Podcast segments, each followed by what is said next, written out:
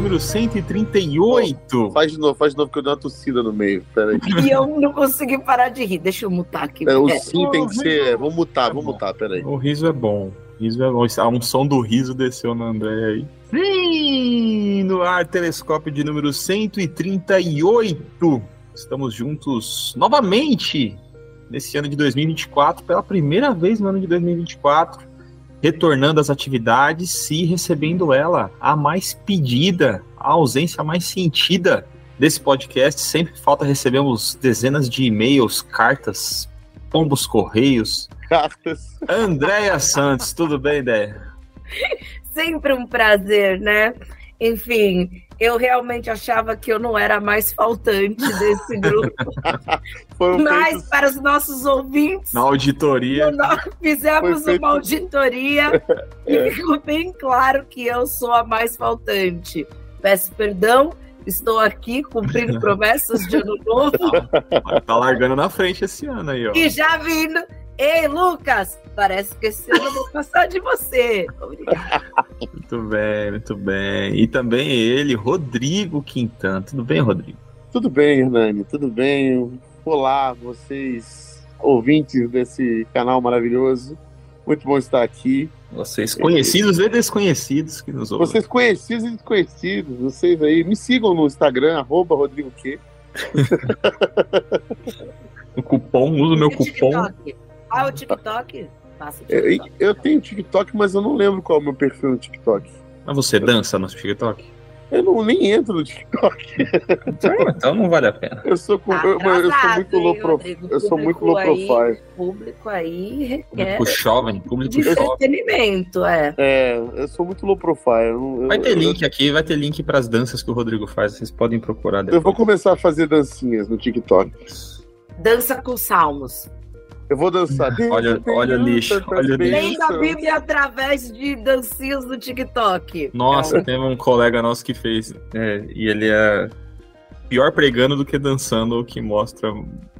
É, Mas deixa pra lá. Convidado aí. Vocês têm 138 com, é, programas pra ouvir. Um deles tem a participação desse TikToker aí. sério? Isso. Tem um. Não pode falar, não fala, não fala, fica no ar aí. Na caverna, um deprimido e amedrontado Elias se escondia mesmo sendo profeta e vendo muitos milagres. Na prisão, Paulo afirma ter aprendido a ser feliz em qualquer circunstância. Deus nos dotou de sentimentos e emoções que dão brilho à vida, mas que também a tornam muito, muito complexa. Aprender a lidar com cada um desses sentimentos de forma saudável faz parte da nossa jornada particular, comunitária e do nosso relacionamento com Deus. O cara mandou um na caverna, eu já falei, vixe, vem Platão aí. É, o- é outra caverna, outra caverna. Meteu o Elias, meteu o Elias e. É um, Vamos pouco, nessa. um pouco mais bíblico. Mas vamos conversar hoje sobre isso, sobre nossos sentimentos e emoções e como nosso relacionamento com Deus nos ajuda a lidar com essas emoções. Né? Somos todos jovens adultos. Imagino que já passamos por fases variadas de intensa alegria, intensa sofrimento, né? Deixa Alguns claro no também mesmo dia. alguns no mesmo acontecer. dia, dependendo da, da fase do mês, hormonal também, né? As meninas sofrem mais Ai, que machistinho. Foi bravo bravo, Hernani. Foi Mas a essa, nossa, mas a nossa, Nossa, Se cara. arriscou, se arriscou na cultura do cancelamento agora. não, mas vocês discordam que é mais intenso? Eu, Ai, só se for aqui, em- só aqui em casa. Não é o meu lugar de fala. É, é aqui na minha Depende. casa é mais intenso. Depende, depende. Do... Depende, não vamos entrar nisso. A gente está aqui para falar das nossas emoções, independente né, da, sua, da sua orientação, do que você. Não tem nada a ver com orientação, seu gênero. É só assim, vamos falar das nossas emoções, né? Como Vamos que a gente falar. lida com elas, como que a gente expressa, como a gente reconhece, que eu acho importante para viver em sociedade. Manda ver então. Tá inspirada, manda ver. E senti birra, hein? Não, Climão. manda ver. Não. Climão. Temos, temos Climão. climão. Vamos identificar essa emoção aqui. Vamos identificar essa emoção que tá no ar. Da onde veio? Hoje vai ser difícil. Vai ter que cortar. Não, não, não vai ser difícil, não. Vai ser bom. Vai ser muito bom. Não, Sem variações sem variações emocionais. Vai, ideia, manda ver. Vamos lá. Eu acho que a ideia de a gente trazer um pouquinho desse tema do que a gente tem conversado, o que surgiu para mim, né? Eu acho que vamos começar assim. Há algum tempo eu tenho observado muito as minhas emoções. Algum tempo, muito tempo, né? Façam terapia, por gentileza, isso ajuda a vida em comunidade. Ajuda a sua vida com você mesmo e a sua vida em comunidade. E conversando com algumas pessoas, né, com várias pessoas, a gente entrou nesse assunto de o quanto nós não somos ensinados a lidar com as nossas emoções. A gente meio que vai aprendendo ou não vai aprendendo, e isso impacta muito em como a gente, no nosso comportamento, em como a gente se relaciona com as pessoas. E há duas semanas estava eu muito crente na semana de oração, e o último dia da semana de oração foi oração através da escrita.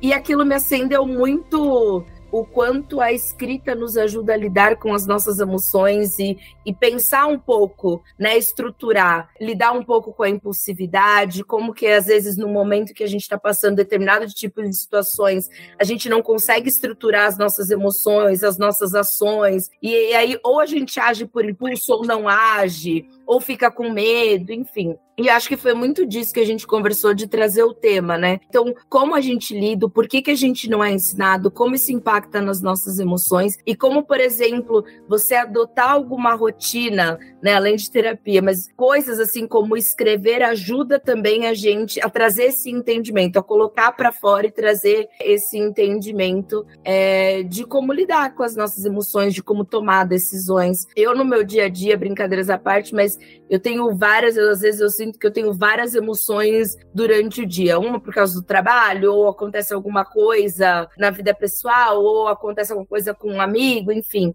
Então a gente é desafiado de várias formas. E desde quando eu comecei a fazer terapia, isso também tem pautado no, nas minhas emoções no passado, o que aconteceu comigo no passado e que isso vai, quanto isso foi impactando nas minhas decisões e, na, enfim, conforme eu fui crescendo, né? Isso, inclusive, eu e o Rodrigo, a gente conversou algum tempo, sei lá, mês passado, não lembro quando fui visitá-lo, que a gente estava falando disso, né? O quanto, foi. por exemplo, a nossa relação familiar, aquilo que a gente passou, o quanto isso foi impactando nas nossas decisões, o que que, nas nossas decisões de relacionamento, quem a gente escolhe para estar com a gente, ou por que que a gente tem medo, ou a gente é inseguro, sei lá, na busca de emprego, ou por que que a gente é inseguro em determinadas situações, a gente tem mais coragem para umas coisas e outras. Então, acho que esse é o convite aqui de a gente falar um pouco o quanto na nossa família se é falado ou não, o quanto, por exemplo, os nossos pais também não terem sido ensinados, eles foram agindo conforme é isso aí. Falar sobre emoções é uma coisa da nossa geração, assim, né? Nem de todo mundo, mas foi algo que foi aberto. E eu acho que isso tem melhorado um pouco, algumas não, outras sim, mas tem melhorado um pouco da nossa qualidade de vida. E aí, quando a gente coloca isso perante Deus, quando a gente acredita em algo maior, vamos dizer assim, porque aí depende muito do que as pessoas acreditam, no nosso caso, que a gente acredita em Deus, eu acho que traz mais. Você tem algo no que se firmar, algo no, no que falar: olha, Deus, eu estou depositando aqui porque hoje eu não estou conseguindo controlar as minhas emoções, né? Hoje eu não estou conseguindo entender as minhas emoções. Então foi muito nesse sentido. Aí você foi falando e foi surgindo algumas questões, e eu acho legal deixar também bem claro isso que a gente está conversando aqui, mas nenhum de nós é profissional, por exemplo, psicólogo, né? Nenhum de nós, embora, por exemplo, o Rodrigo tenha algum tipo de experiência em aconselhamento, tenha treinamento. É diferente. É diferente. Então, nenhum de nós aqui é psicólogo, só para deixar isso bem claro. Então, a gente vai lidar com as nossas experiências pessoais. É mais testemunhos do que. Isso, é. Do que da. Nossa enfim, né? Algum... Do que algum, então, uma dica técnica, né? É, e profissional. Então, como a Dea falou, e é importante sempre ressaltar, procure, né, profissionais caso você sinta essa, essa necessidade ou essa carência aí. Mas o que algumas das coisas, né, uma das coisas que, que enquanto a Dea falou foi surgindo assim na minha cabeça é que a Dea falou que a igreja é, não educa a gente para lidar com essas emoções, né? E aí eu acho que a gente tem diferentes jeitos que a igreja lida com sentimentos e emoções, né? Às vezes tem uma questão do triunfalismo, assim, né? De, ah, de, de você é cabeça não é cauda, você nasceu para vencer, e, e, gera talvez na gente a tentação de uma negação do sofrimento, né? Das coisas que, que são negativas. Então, se eu estou sofrendo, necessariamente é consequência de algum pecado, ou é porque eu não tenho fé o suficiente, né? Ou porque, enfim, e não como todos os sentimentos como sendo parte da vida normal, né? De, de todo mundo ter os seus momentos de alegria, de tristeza e que isso é saudável e natural, né? De que você vai passar por esses momentos como qualquer personagem bíblico passou. Inclusive Jesus, que de ter tido um momento de profunda tristeza e angústia. E eu acho que talvez, não sei se vocês concordam comigo, a igreja fale um pouco nessa trazer um pouco do exercício da fé para a realidade da vida mesmo, de não o evangelho como uma solução para todos os seus problemas, uma solução mágica, mas como um caminho que vai te ajudar a trilhar todos os percursos possíveis da vida, inclusive os de raiva, os de tristeza, os de sentimentos, digamos que negativos, né? Embora eu não sei o que vocês acham, se existem sentimentos que são per si negativos. O que, você acha, Rodrigo? Tem Sim. sentimentos que são por si só negativos ou todos Sim. fazem parte de um, de um, de um amadurecimento? Não, não, eu acho que naturalmente a gente tem muita coisa negativa, né? É, eu falo agora de dentro né, dessa. Não tem como eu não puxar a sardinha pro meu lado, então pro nosso lado aqui no caso, nós somos um de uma de viés cristão, então na espiritualidade cristã a gente entende que a nossa natureza é má. E a gente aprende com a Bíblia que o coração do homem é enganoso e tudo mais. Então, assim, e, de, e daí provém nossas emoções, nossos sentimentos. Então, naturalmente, nós temos coisas que nós produzimos coisas negativas, né? É, sentimentos e sentimentos que viram atitudes que, que, que origem, né, em, nessa nossa natureza malvada, né? Tem um antropólogo, teólogo, antropólogo que é professor numa na universidade. Ele era professor, hoje eu não sei se ele é ainda. Que era professor na Universidade de Palo Alto, na Califórnia, René Girard o René Girard é um cara que fala sobre isso, que ele fala que toda violência na comunidade é, ela tem origem nesse pecado chamado cobiça.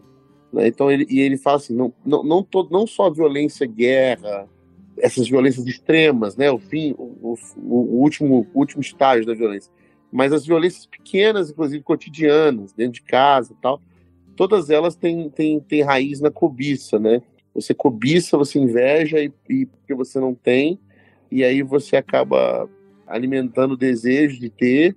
Aí ele chama de desejo mimético, que é que você passa a imitar desejos, porque você não sabe muito bem se, se aquilo que você deseja nasceu em você ou vem do outro, porque a nossa sociedade provoca a gente com isso, né? É, a gente admira pessoas, segue pessoas. Hoje com a rede social piorou isso, né? Os influenciadores, né? E a gente acaba desejando, a gente, a gente deseja quase que a vida do outro inconscientemente. Eu queria ser o outro, mas como eu não posso ser o outro, então eu posso ter aquilo que o outro tem. Né? Eu posso fazer aquilo que o outro faz. Eu posso visitar os lugares que o outro visita. Porque parece que esse outro agrega felicidade, agrega prazer, agrega é, status com aquilo que ele tem, possui e faz. E aí as pessoas começam a girar em torno disso, desse desejo que é provocado por uma sociedade consumista que nasce de sentimentos do, do, nosso coração, entendeu? E no final a gente não sabe nem para onde vai isso. A gente isso é colocado dentro da gente. Então, por exemplo, a nossa sociedade ela consegue é, manipular muito bem essas, esses sentimentos negativos que vêm da gente. Sentimento de consumir, por exemplo, que é um que é bem forte, ele acaba levando a gente para para todo tipo de cobiça, todo tipo de vontade que vai levar a isso. Então, isso gera emoções frustradas ou emoções o, o filósofo Schopenhauer fala isso, né? A sociedade vive, vive um pêndulo entre a frustração e o tédio. Né? Ou você é frustrado porque você nunca vai conseguir aquilo que todo mundo diz que é para conseguir, que a sociedade diz que você precisa, e você não consegue alcançar aquele patamar porque você não consegue mesmo, porque a desigualdade te impede disso, você não é privilegiado, então você não vai alcançar, então você é completamente frustrado. Ou você corre atrás do vento até conseguir alcançar, quando você chega lá, você vê que não, aquilo ali não realmente não satisfez. Aí você entra no tédio, né? Que é a situação do Salomão, por exemplo. Ele chega, ele teve tudo, tudo que podia ser, que era podia ter, e ele olha para aquilo tudo e fala tudo é vaidade. Então assim, a, a gente possui sim muitos sentimentos que nos levam a pensar e viver coisas que nos adoecem. E a gente está num século, inclusive, em que a, as principais patologias são emocionais. Então, é porque a gente não, não conseguiu É, não só no ambiente da igreja, eu acho que na sociedade como um todo. A gente não conseguiu é, decifrar isso ou perceber isso antes e nos prevenir, e acabou que a gente tem uma sociedade adoecida, principalmente emocionalmente, entendeu? Mas aí será que continuar provocando nesse sentido? Que essas consequências negativas não são necessariamente o sentimento, são o que o sentimento gera. Então, essa cobiça, né, cobiça, ou essa a, a, consequência, né, esse adoecimento, é uma consequência de um sentimento, mas o sentimento per si é mal, por exemplo, ah, você tem algum tipo de inveja, inveja não é um sentimento? Inveja é um sentimento. É um sentimento. Você uhum. tá você tá quando você cobiça, você inveja alguma coisa. Uhum. Entendeu? E a gente aí a gente às vezes até passa um paninho, né? É, eu tava vendo ouvindo um podcast esses dias sobre o Labo, do Labo, né? Que o, que o Ed Renner foi. E ele fala muito, uma coisa muito legal, que ele provavelmente ele em algum lugar, né? E aí ele traz é, as dimensões do mal. E ele fala que o mal tem algumas dimensões. Ele tem o, o mal que é o mal como possibilidade, que é o mal do Gênesis lá no Éden, quando ele não é, não aconteceu ainda, né? ele está na árvore do bem e do mal. O mal como realidade, que é o mal como já como convivência, né? O mal ali da a gente é um malvado tá entranhado na gente e a gente naturalmente é inclinado para o mal. E aí por causa dessa inclinação, a gente tem aquele mal que a gente chama de mal necessário, que é quando a gente justifica a nossa maldade para alcançar o, os fins que são que a gente considera bons. Então a gente geralmente fala assim: ah, eu fiz isso, mas foi, foi um mal necessário para acontecer isso, sabe? Uhum. E isso, de certa forma, é um jeito da gente passar pano na maldade que a gente faz. Ter sentimentos negativos que são maus e a gente justifica porque eles vão gerar coisas boas. Se é que são tão boas assim, ou são boas porque favorecem aquele que está fazendo, né? Então, por exemplo, quando eu tenho uma inveja, que eu falo que é uma inveja que não, ah, não vai fazer mal a ninguém, eu falo que é uma inveja santa, né? Então, inveja santa, não existe inveja santa. É um sentimento negativo, não adianta você querer redimir a inveja. Uhum. Ah, é uma mentirinha. Antigamente fazia isso, né? Alerta para racismo. Mentirinha branca, que é aquela mentira que era por um bom motivo. Que mentira por um bom motivo, né?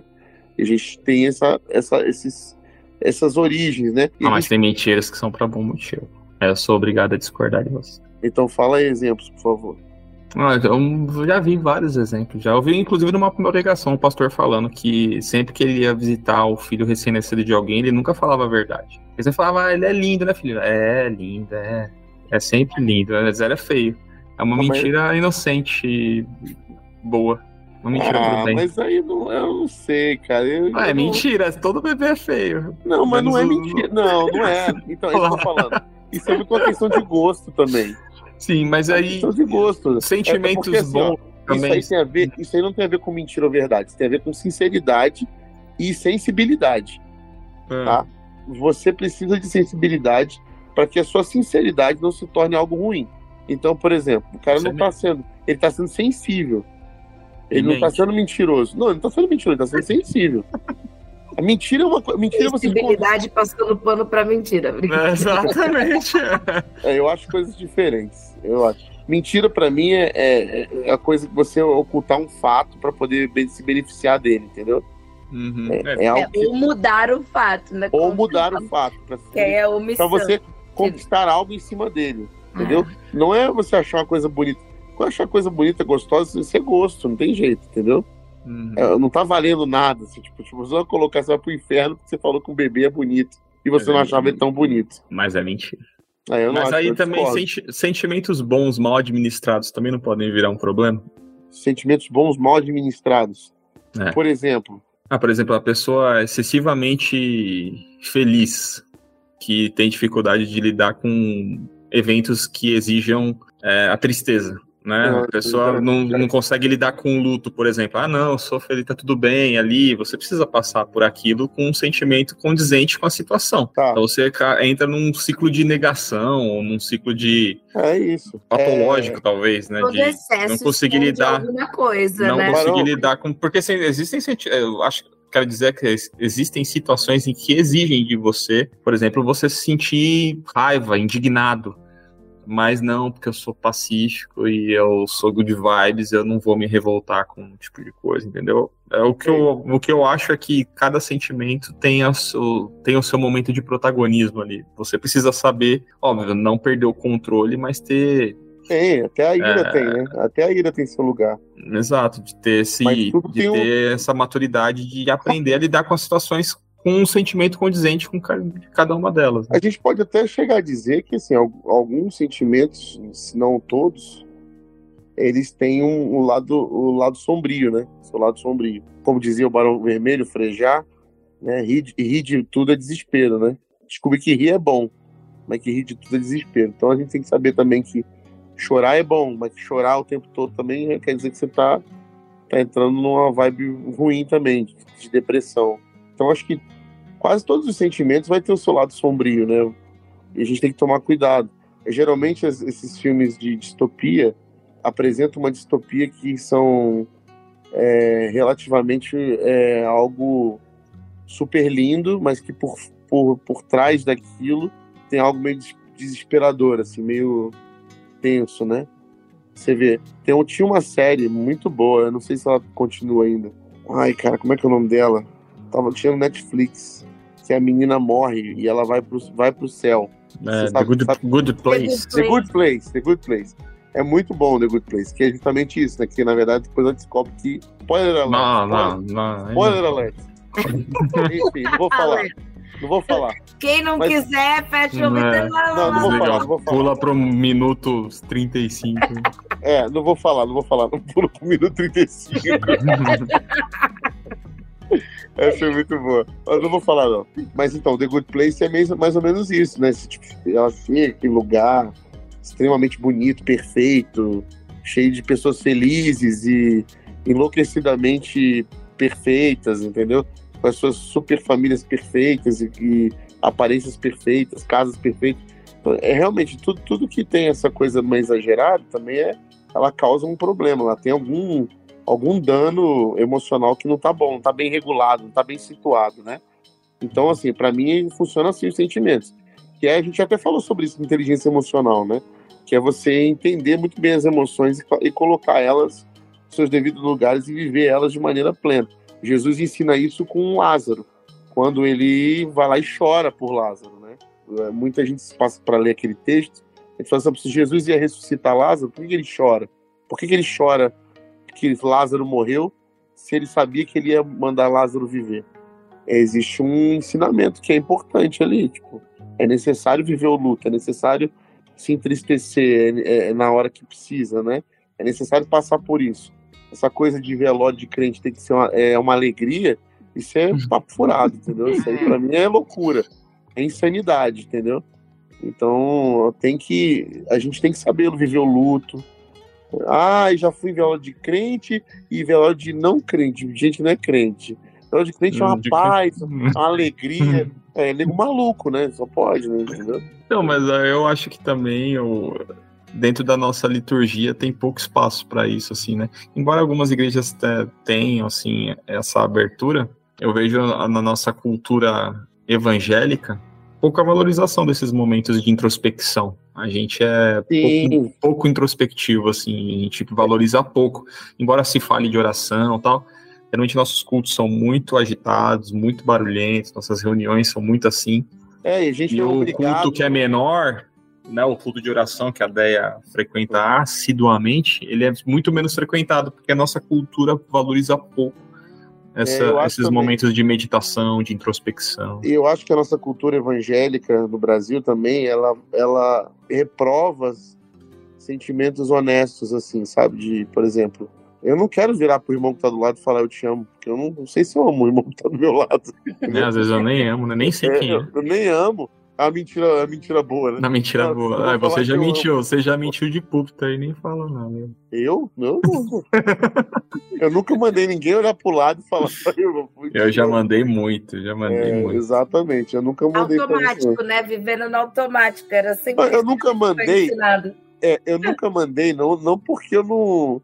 Eu já era evoluído, já sabia, maduro, não. É porque eu sempre odiei isso que eu tava na, na plateia, as pessoas mandavam Nossa. eu virar pra uma pessoa que eu não conheço. Você odeia as pessoas. Não, não isso, mas é constrangedor, né? Eu não mandava nem falar só que eu te amo, eu mandava abraçar. Abraça o irmão que tá do é, seu lado. E fora que a igreja tende a ser um ambiente mal frequentado, né? De gente com todos os tipos de problema de. Ambiente mal frequentado. É, a igreja é um ambiente que deveria ser, né?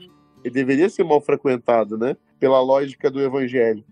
Mas, e aí você vira, a menina tá visitando lá a igreja, aí vira pra um cara sozinho que tá lá, esquisito, né? E fala, eu te amo, eu te amo. É um cara super carente, nossa, a menina falou que eu me amo, ela me ama. Uhum. Imagina o perigo dessas afirmações de quando a gente fica jogando com as emoções, né? Então, assim, eu acho que a, a gente tem uma cultura muito ruim de que a gente tem que chegar no domingo sorrindo sempre, né? Essa coisa da celebração tá tudo bem e que a, gente tem pouca abertura para as pessoas chorarem e dizer não, não tô legal, não tô bem, não tô Entendeu? Eu acho e que ser isso julgada é uma... como pouco café, né? Ah, mas Exato. Você... nossa, ah, não acredita é, que Deus e tudo mais. Eu acho isso bem complexo ah, também, assim. Só... E de não saber lidar com essas patologias que se seguem. Eu sempre acredito mesmo, toda, todo excesso esconde uma falta, alguma coisa que e isso precisa ser analisado, né? Porque de uma hora ou outra estoura de alguma forma, sabe? Eu vou anotar essa frase, gostei. Todo excesso esconde uma falta. Gostei é? de ser. Tweetem, tweetem. É, isso aí é óbvio que eu copiei de alguém, né? Não bota aí. No Twitter, bota aí no Twitter. Mas é, uma vez me falaram isso, eu, eu acho que é todo excesso esconde uma falta. É, é. E a gente não, não ser uma coisa que é muito isso, por exemplo, você ficar em silêncio, você dá tempo e também na cultura que a gente vive, que tudo é muito rápido, tudo muito automático, você parece que é assim, você tá perdendo tempo se você sentar e parar um pouco e meditar ou ficar em silêncio e falar, putz, eu tô eu, eu tô meio desequilibrado aqui, eu preciso dar uma parada, sabe? É como se, meu Deus, sabe, você não pode fazer isso.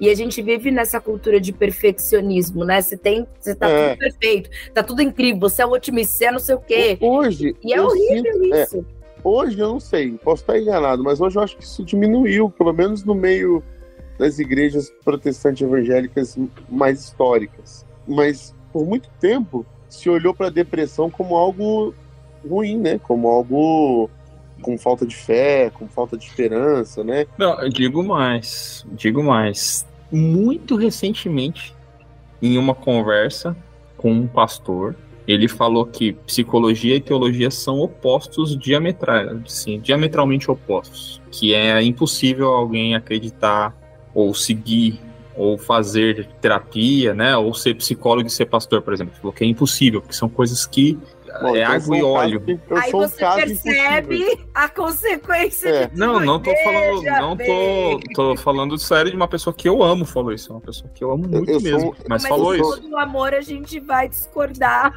Sim, é, não. É, eu faço terapia e sou pastor, pô. Exato, mas falou que são coisas Graças como é que pode, né? E isso é uma coisa que é, eu já ouvi demais de uma pessoa, assim. Ah, Aliás, de psicólogo porque você não ora, ou porque você não tem fé. Isso aí aliás, é uma cultura bem comum, viu? Aliás, inclusive, eu fui na, na minha universidade, eu fui, eu fui aconselhado e motivado a como pastor ter fazer terapia sempre. Não, acho que pessoas nessa posição que lidam com, com o tipo de coisa que o exercício pastoral faz, eu acho que devia ser até obrigatório. Assim. Exato, não, é insalubre, né, cara? Então, é um bagulho insalubre. Então, assim, eu, eu vou... muitas coisas, né? Você tá ali atendendo as pessoas, aí algumas coisas devem ressoar, aí você uhum. lembra de coisas que você passa, sabe? É uma coisa, você fica ali e tem uma hora até de você lidar, putz, eu não sei como ajudar essa pessoa, eu não sei. É uma mistura de emoções, né? Que são Sim. suas, que estão do outro.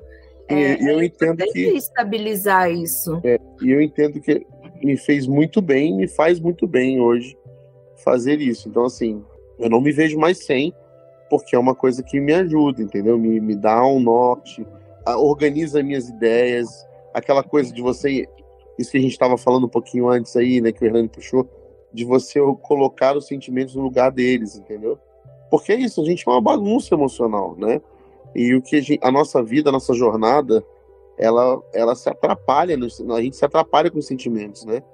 Raramente as pessoas têm essa, essa capacidade de organizar só, os seus sentimentos por si só. Tem pessoas muito equilibradas naturalmente, né? Mas é difícil. É muito difícil. Mas é por isso, eu acho que conforme não só na igreja, mas olha como foi a nossa trajetória. A gente sempre é orientado a você precisa estudar, é tipo técnico, né? Você precisa ser muito bom nisso, você precisa ser muito bom aquilo. Mas as pessoas não levam isso. Olha, você precisa saber, por exemplo, lidar com determinadas situações. Você precisa ser uma pessoa que você precisa saber que na vida você vai ser frustrado de diversas formas que você vai ter que aprender a lidar com pessoas assim, assim, você tentar, você vai ter que ter conversas difíceis, olha o quanto os relacionamentos e em todos os níveis, né? Não estou falando só de um tipo de relacionamento. É em todas as esferas das nossas vidas são afetados porque, sei lá, a gente não consegue se organizar, entender o que determinada situação causa na gente e expor isso para outra pessoa, né? É sempre um jogo de ataque e defesa, assim, né? A gente é, não consegue ter um, sabe, algo saudável assim. O efeito não é desenvolvido para isso o efeito rebote disso tudo que a gente está falando nas igrejas é as igrejas começarem a botar uma teologia coach no negócio, entendeu? É você puxar aquela galera que, que entende pouco de evangelho, mas sabe falar sobre autoajuda como ninguém e botá-las no púlpito. Né? O que para mim é um, é um, Se você não está fazendo uma conferência para falar sobre inteligência emocional e chamando convidados especiais, você ensinar a Bíblia a partir de autoajuda é o maior, o maior engano que. Só que o que acontece? Isso lota auditórios, né? Porque o cara, ele sabe, ele pega um cara com uma boa retórica, sabe falar sobre as emoções, sabe falar bem. Você vai ter um monte de gente adoecida emocionalmente, carente disso, com uma pessoa que sabe tocar nos assuntos de uma maneira que o pastor que está lá pregando só sobre as abstrações da, da, da espiritualidade não sabe. Então você vai pegar lá o, o pastorzão que tá lá pregando só o pós-morte, e aí de repente vem uma igreja do lado pentecostal que chama o, o coach lá, o. Vou citar nomes porque é antiético, né? Mas o cara falar que, pô, você, você precisa erguer sua cabeça, porque as suas lágrimas já foram enxugadas, você não precisa mais, a alegria vai, vai trazer para você um novo código né? Você vai desbloquear isso na sua vida. Eu vou te dar sete chaves para você desbloquear esse tipo de coisa na sua vida. Cinco passos para uma verdade que vai mudar a sua história, entendeu? Aí pronto, entendeu? Aí a pessoa vai falar, meu, vou anotar e já era, receita do sucesso. E aí, cara, o que acontece? Essas coisas, essas, esses ilusionismos aí Egito, vai falar que, mano, você precisa organizar a sua vida espiritual, como se ela fosse, como se a espiritualidade cristã permitisse que Deus fosse um item na sua agenda. Né? E aí acho que é um problema de métrica também, né? A gente encaixou o que é sucesso dentro da nossa perspectiva de sucesso, quando na verdade o que é sucesso para Deus está em outra em outra dimensão, em outra perspectiva, assim, né? o, o, que a gente quer de sucesso, as pessoas enquadraram Deus ali para dar uma, uma roupagem religiosa, é, quando na é verdade é... não tem nada a ver com sucesso. Mas a gente está falando bastante do, da igreja, mas acho que é, a, um viés importante do papo é como o nosso relacionamento com Deus, né, não do lado negativo do que a igreja deseduca, hum. mas do como o nosso relacionamento com Deus ajuda a, a gente a lidar com esses sentimentos, né? Ou nos dá suporte, nos apoia dentro dessa miscelânea de sentimentos negativos ou positivos, de como esse relacionamento com Deus é importante né, como suporte para que a gente aprenda a, viver. Como é que vocês enxergam a, a ideia? Pode falar um pouquinho agora da experiência aí da, da semana, de como isso impactou aí nos seus, nas, nas suas reflexões sobre as emoções. Oi, meu nome é André e já estou há duas semanas orando. orando, orando inscritos. Brincadeiras à parte. Pelo menos assim, né? A minha caminhada cristã já teve várias fases, assim. Eu já passei por todos os tipos de estereótipos, não estereótipos e, e, e essas coisas. Mas os últimos anos, eu acho que para mim tem foi ficando cada vez mais claro que a minha conexão e meu contato com Deus, né, não é algo que segue os cinco passos para o sucesso. Se você acordar, orar, sabe? Nada disso. Eu acho que é algo muito de, de sentir mesmo. Mas tirando um pouquinho disso, eu acho que você ter essa essa conexão, seja lá como você quiser. E aí, o que trouxe para mim da semana de oração é que, por exemplo, é, voltando um pouquinho do que eu disse, eu sempre fui uma pessoa que gostei muito de escrever. Isso é uma coisa minha, desde sempre. Desde pequeno eu era uma pessoa de escrever. E eu nunca tinha pensado, por mais bobo que possa parecer, de a oração através da escrita, por exemplo. Eu sempre fui, a gente sempre foi ensinado a orar e ter todo um ritual, né, da, da oração e nossa. Isso já quebrei faz um tempinho. Eu oro qualquer tempo da forma como se meu brother. Deus deve dar umas boas risadas. Mas eu acho que quando você se coloca nesse contato em que você faz um silêncio, que você para para aquilo, é um momento que indiretamente você está equalizando as suas emoções, você está dando um tempo para entender os seus divertidamente, né? Assim, você para um pouco para entender. E para mim a conexão com Deus é isso, é um momento em que eu paro e peço clareza, sabe? Eu preciso parar entender o que está causando esse tipo, por que está em excesso ou por que está em falta. E pelo menos a minha experiência tem sido essa, de ser um momento em que eu paro para ficar mais introspectiva. E a oração para mim tem sido é, muito essa ferramenta. Então é mais essa ferramenta de meditação, né? Então o meu relacionamento com Deus, tirando todas as outras coisas, mas nesse sentido de entender as emoções é de me acalmar, né? Então é o momento que eu paro e falo, Deus, eu preciso um pouco de clareza. E eu tenho feito isso diariamente mesmo, de clareza, de entender, de ajude nos meus sentimentos, ajude no meu dia, porque no dia a dia você tá ali para tantas coisas, sabe? E acho que a gente não não dá o devido valor, sabe? De começar o dia falando, Deus, eu preciso hoje, eu não sei o que vai acontecer, mas me dá discernimento, me dá clareza. A gente sempre é, foi orientado a fazer a oração muito parecida, né? Deus, me dá discernimento, domínio próprio. Aquela, né? Você fala o versículo decorado sem entender o que de fato isso significa. E isso tem me ajudado bastante. E aí a inovação disso tudo foi a oração através da escrita, que me ajuda muito a entender os meus sentimentos e de certa forma não é, não deixa de ser uma oração para Deus de, né, de tentar ali colocar no papel ou algum pedido ou entender aquilo que eu estou passando. Mas eu vejo muito relacionamento com isso, muito de clareza, assim. É, às vezes a gente esquece que Deus ele nos guia no sentido de mentor também, né? De de nos ajudar a, a entender pelo que a gente está passando, né? Às vezes a gente quer tanto respostas prontas que a gente, né, a gente quer tudo, me dá a resposta que eu tenho que seguir, me dá rápido. E às vezes a gente esquece a importância de a gente se silenciar e a gente se entender, a gente pedir para Deus esse tipo de direcionamento, sabe? A gente esquece a coisa, não sei se a palavra é essa, tá? Mas a coisa mística, assim, misteriosa da oração, que é, sabe, esse critério subjetivo e de, de apoio que Deus tem pra gente.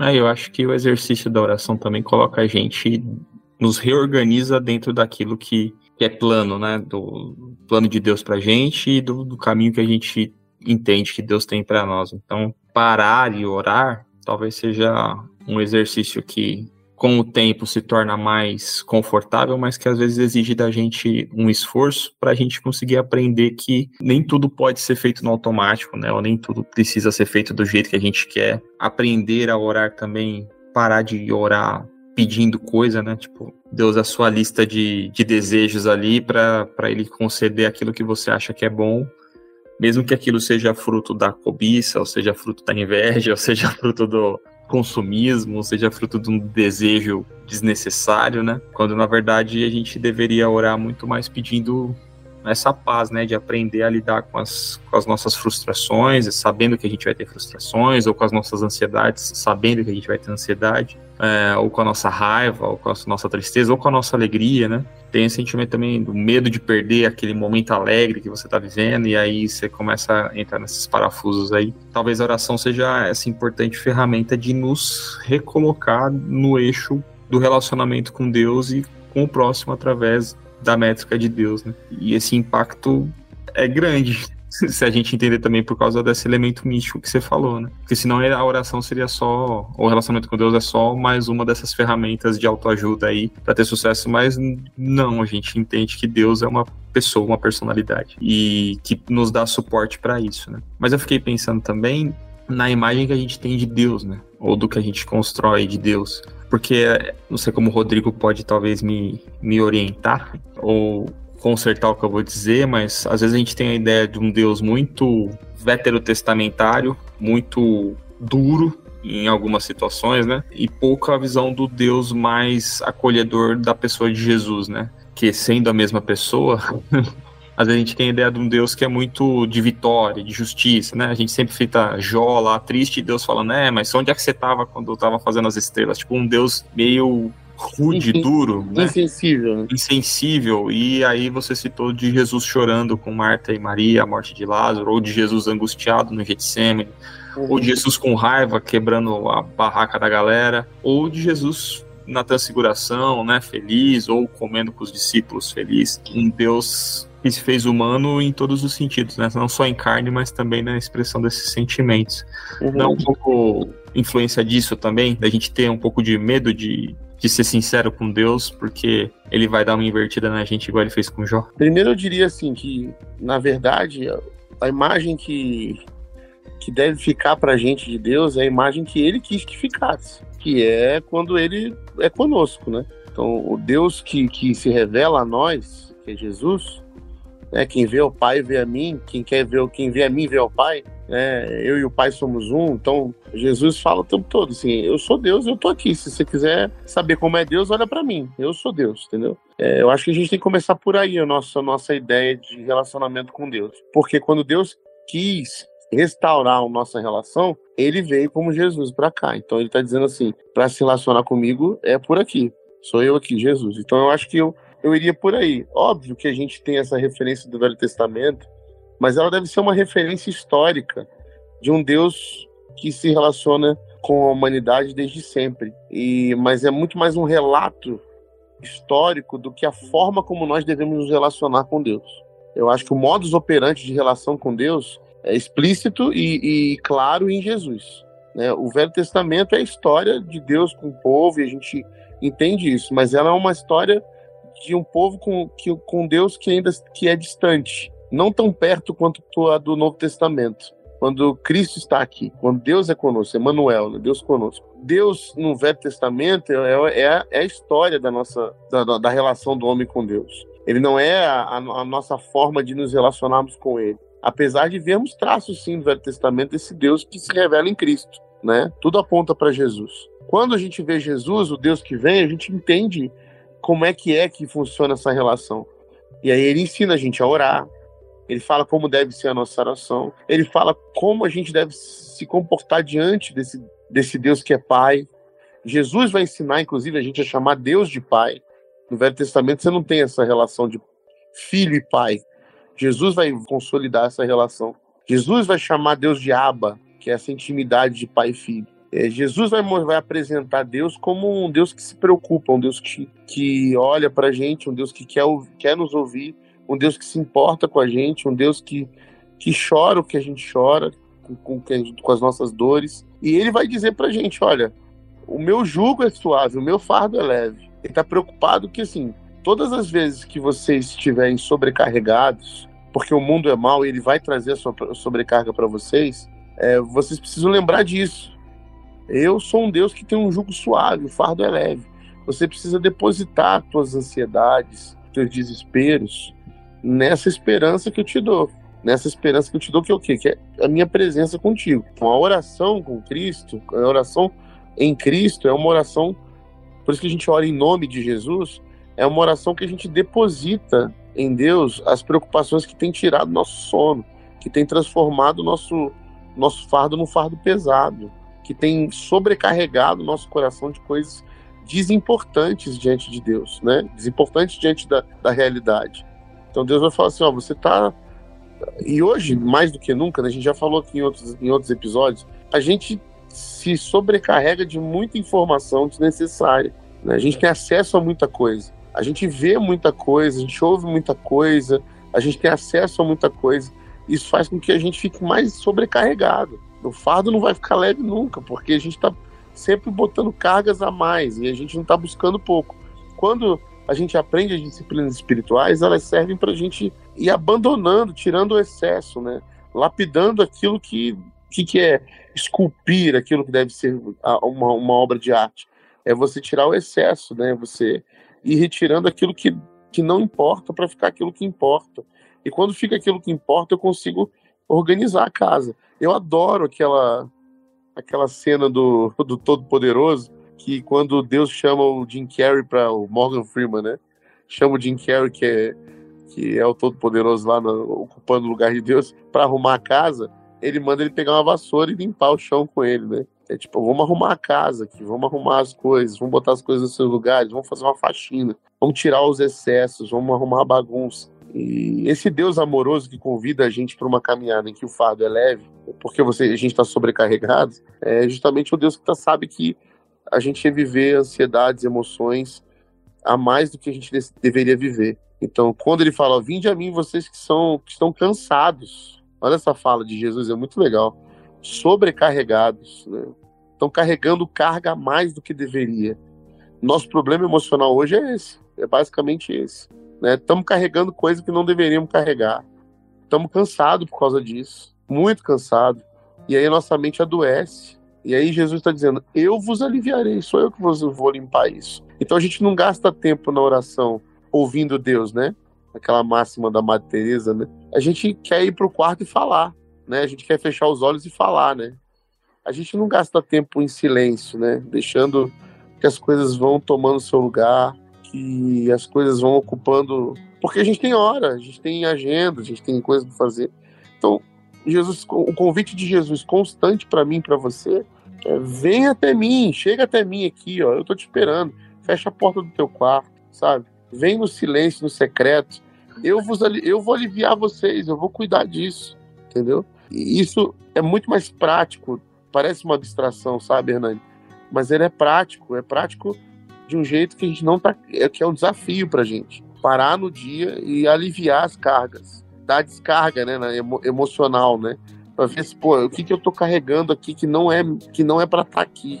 E a gente não faz isso e a nossa mente vai ficando cheia, nosso coração vai ficando cheio, a gente toma decisões erradas, parte para fazer coisas com o coração pesado, sobrecarregado, faz escolhas erradas, por quê? Porque não a gente não para para nos aliviar em Cristo, para deixar que Ele coloque as coisas nos seus devidos lugares, né?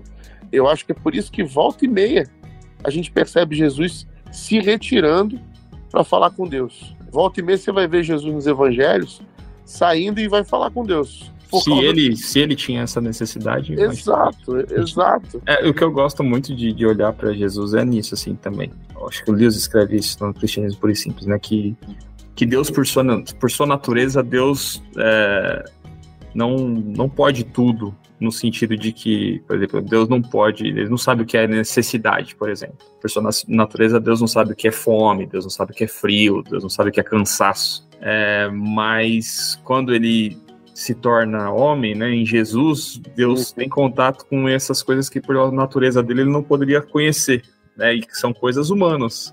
Sim necessidades, tristeza, raiva, medo. E quando a gente ora em nome de Jesus e ora para o Deus Pai de Jesus, é, a gente ora para um Deus que, por experiência, conhece, né? Não porque Exato. ele criou esses sofrimentos, mas porque ele, ele sofreu viveu. as mesmas coisas que Exato. a gente. Exato, se esvaziou para viver isso, né, cara? Isso, e muda absolutamente a perspectiva do, do, do, como você tá orando. Porque se a gente ora para um Deus que provê tudo, a gente está se esquecendo de um Deus que entende tudo, né? Inclusive essas necessidades aí, que não, ele não vai. Deus não é um supermercado, né? Um caixa eletrônico não é um resolvedor de problema, mas ele é alguém que você pode contar 100% porque ele sabe exatamente o que você está passando. E isso.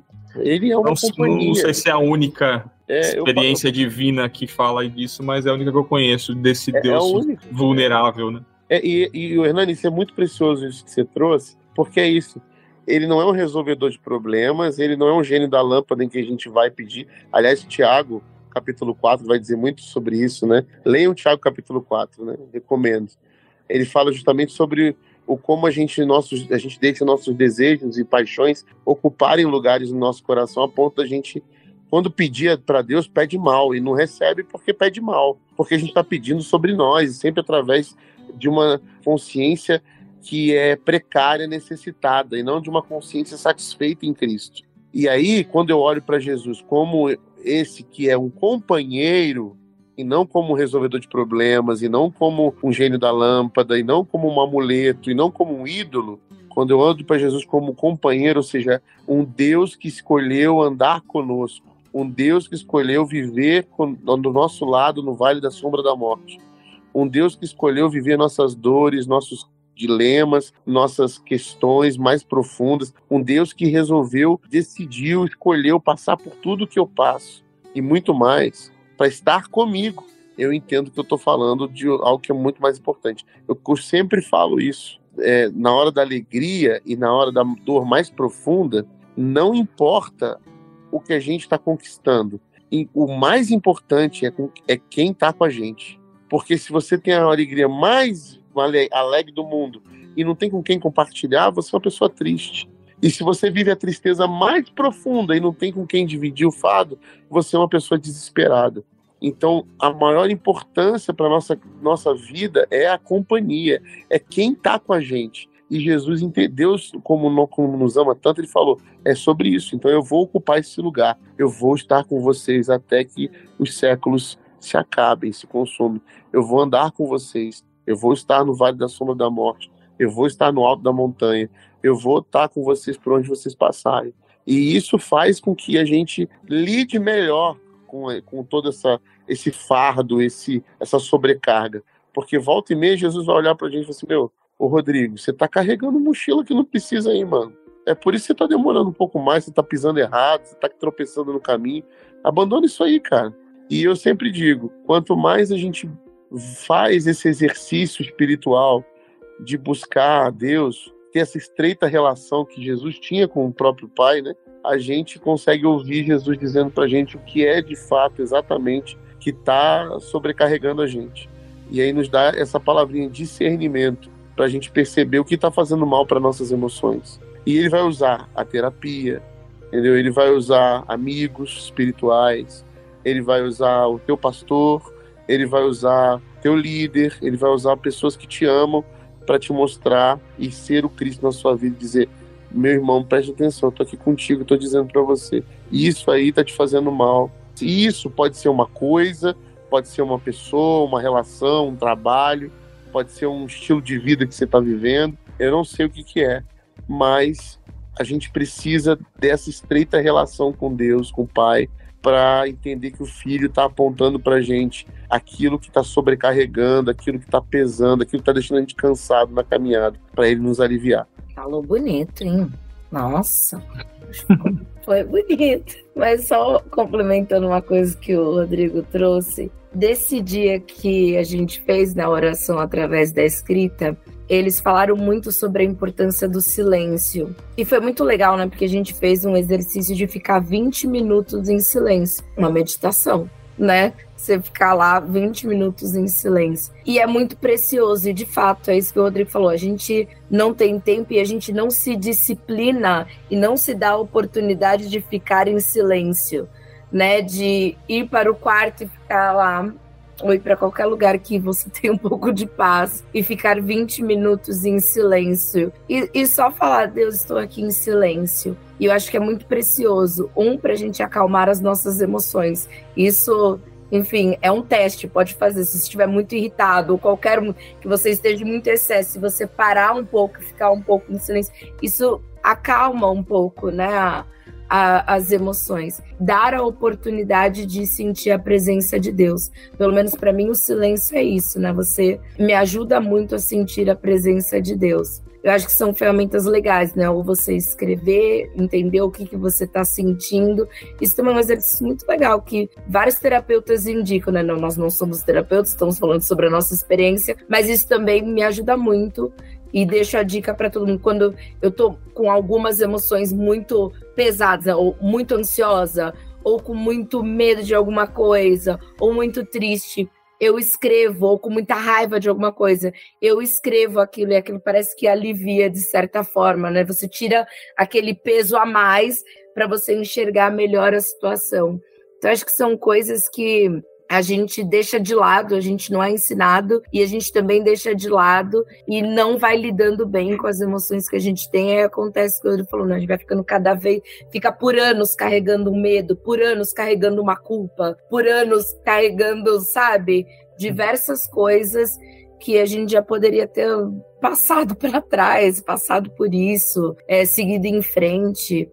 Então, que a gente, pelo menos, tenha aí um pouco mais de paz, assim, de lidar com as nossas emoções e entender que tudo passa, que tudo tem seu tempo, que a gente tem esse contentamento, né? De saber que vai acontecer, é coisa da vida, né? Um dia você vai estar triste, outro dia você vai estar feliz, um dia vai acontecer uma coisa que vai te frustrar, outro dia você vai estar muito, muito otimista, outro dia não vai estar nem tanto. Faz parte, né? Rodrigo, para finalizar, eu queria te perguntar qual é a chance de uma casa com três crianças você ficar 20 minutos em silêncio. ah, isso é um Mas o Rodrigo ele vai para a igreja e fica lá na sala dele fechado. Se tranca na sala. É, na minha casa é muito difícil mesmo, assim, realmente. Realmente é quase, quase impossível. Volta e meia aparece um, um, uma criaturinha de Jesus aqui. Né? É difícil. Mas assim, acho que existem combinados que dá para fazer, né? É, mas a maioria do tempo, por exemplo, eu passo realmente na igreja, né? E, é, do, durante a semana, né? E aí, é, é, na igreja é mais fácil você ter o seu tempo de, de solitude, né? De, de você encarar isso. Em casa, assim, principalmente nas férias, né? Quando a gente fica mais em casa e tudo mais, rola os tratos, né? Eu e a Priscila temos alguns combinados, né? Os códigos de pelo menos 30 minutos, né? Cada um fica por conta de todo mundo. Então a gente tem essa, ela, a gente sabe o quanto é importante, né? Um tempo para cada um. Principalmente a, a, Priscila tem mais essa necessidade, né? Não sei se vocês já repararam né? nos últimos, nos últimas trends aí do Instagram, as crianças vão sempre atrás da mãe, né? Então, então é, é bem, é bem difícil isso também para ela. Então, e ela sabe que ela também precisa desse tempo. Então, tem essa compreensão de que crianças não sabem muito bem isso ainda, não entendem isso, então elas vão, volta e meia, elas vão bater na porta do quarto, na hora que você tá lá, tipo assim, tendo seu momento. Fazendo meus 20 minutos de silêncio, não dura dois. É, exato. foi dois de muita qualidade. Muita qualidade, é. é. Jesus, eu vou fazer aqui um meus... exemplo de um exercício. Vou fazer meus 35 segundos de silêncio, Senhor, que seja é. um saiadinho. É. Mas assim, também é assim, também nunca é muita coisa. Você não pode chegar pra, Eu posso virar pra Priscila e falar assim: me dá duas horas de silêncio. Ela vai me xingar, né? Você está maluco? Ela vai duas te dar horas, duas horas de coma. É, duas horas de eternidade. Você vai voltar, você vai sair do seu quarto não tem mais nada, né? O apocalipse. Olha, uns cinco então, minutos já muito bem feito, tá? É, exatamente. Eu acho que assim, a gente tem que aprender a otimizar o tempo. Você tem que ser mais focado. No pouco tempo que você tem, você tem que. Produtividade, né, gente? É, que você não, começa, mentira, isso é de produtividade. Mas é isso, cara, não tem jeito. A gente, cada um tem que se adaptar, né? E assim, isso é a minha realidade, né? Eu, com certeza existem realidades, acho que até mais difíceis. Ah, mas, sim. Mas sempre, é dá pra, sempre dá pra piorar. Alguma... É, mas eu digo assim, assim como sempre dá pra piorar, Sempre dá pra melhorar também. Sempre dá pra achar um espacinho, né? É então eu acho que esse é o caminho. A gente tem que ser honesto também e descobrir que, ah, vai, tem um tempo. É, se tá assim você... com três, imagina quando for quatro, né, mano? não, não. Tá três, três tá bom. Hum. É isso. É isso. Desejo muitos filhos ainda. Sua, sua descendência enche a terra. A sua também. A minha, a minha acabou. Deia Santos, obrigado, Deia, por abrilhantar a nossa, nossa noite aí com tantas reflexões. Dê suas, suas palavras finais nesse primeiro programa. Deseje tudo de bom para a nossa audiência ao longo desses anos de 2024. Tudo de bom, gente. Aquelas, né? Vai dar tudo certo, eu vou te dar sete, sete passos Se do sucesso. Se quiser, me sigam cinco passos para dar tudo certo. Compra meu curso. Compra o meu e-book lá tá no, no Hotmart. Tá no Hotmart lá, né? Brincadeira. Oh, posso ler uma frasezinha, um trecho de um, de um livro? Meu, é... que vou lançar semana que vem. Que eu vou lançar semana que vem. Na próxima, vocês podem pegar lá. Prefácio do Pablo Marçal. É, prefácio do Nossa, beleza, hein? Tá nóis. Mas enfim, era um trecho sobre oração, que inclusive falaram Viu? Eu até comprei livro na semana de oração.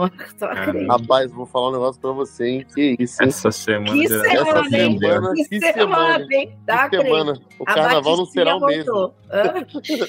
o carnaval não será o mesmo depois dessa semana de oração. Não. Vou ficar igual nos tempos passados, evangelizando. Ah, não, tá não, promete, não promete. Ah, não, é, não faça isso. Ah, todo mundo. É mentira do bem. Pode. Nossa, olha aí, tá vendo, Hernani? Olha aí. Vai, deixa eu, deixa eu ler, vamos ler pra. A gente tava bem até agora. Para, Manda para ver, ideia, lê a sua frase. Era a, a, o trecho é assim: Orar é perceber o maravilhamento, recuperar um sentido de mistério que anima todos os seres a margem divina em todas as conquistas. A oração é nossa humilde resposta à surpresa inconcebível de viver.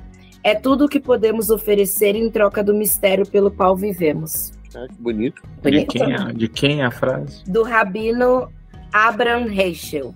Abraham ah, Heschel. Ah, é o tá. do livro que você não leu, Hernani escritos essenciais. Óbvio que as pessoas não, não conseguem ver, porque, né? Mas... Não, o livro. Você leu o Sabá? Né? Li, li, li. Ah, garoto. Não, mas o Abraham já tá na cara que foi Neibab, né? Porque o Ed cita sempre.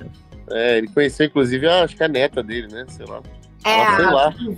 É, ela, ela foi na Ibabe, né? Ela foi lá, né? Ela foi lá. No Conversas Pastorais. Mas eu queria indicar um outro livro também pro pessoal. Indica seu livro, então. Não, meu não. É, o do, é um livro do Gerson Borges, o Quero Aprender a Orar. É muito bom, muito bom. Fala sobre oração também. Interessante.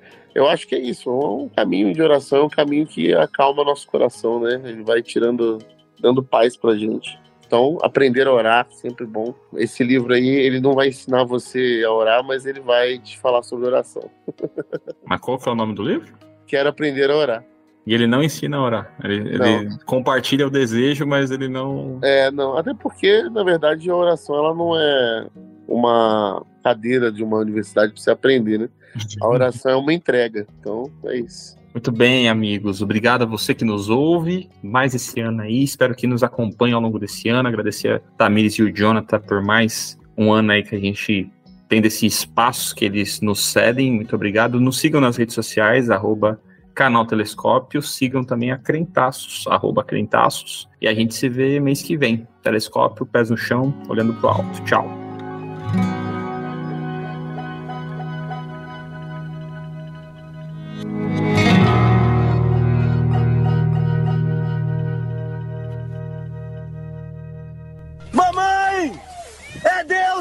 É Deus, mamãe!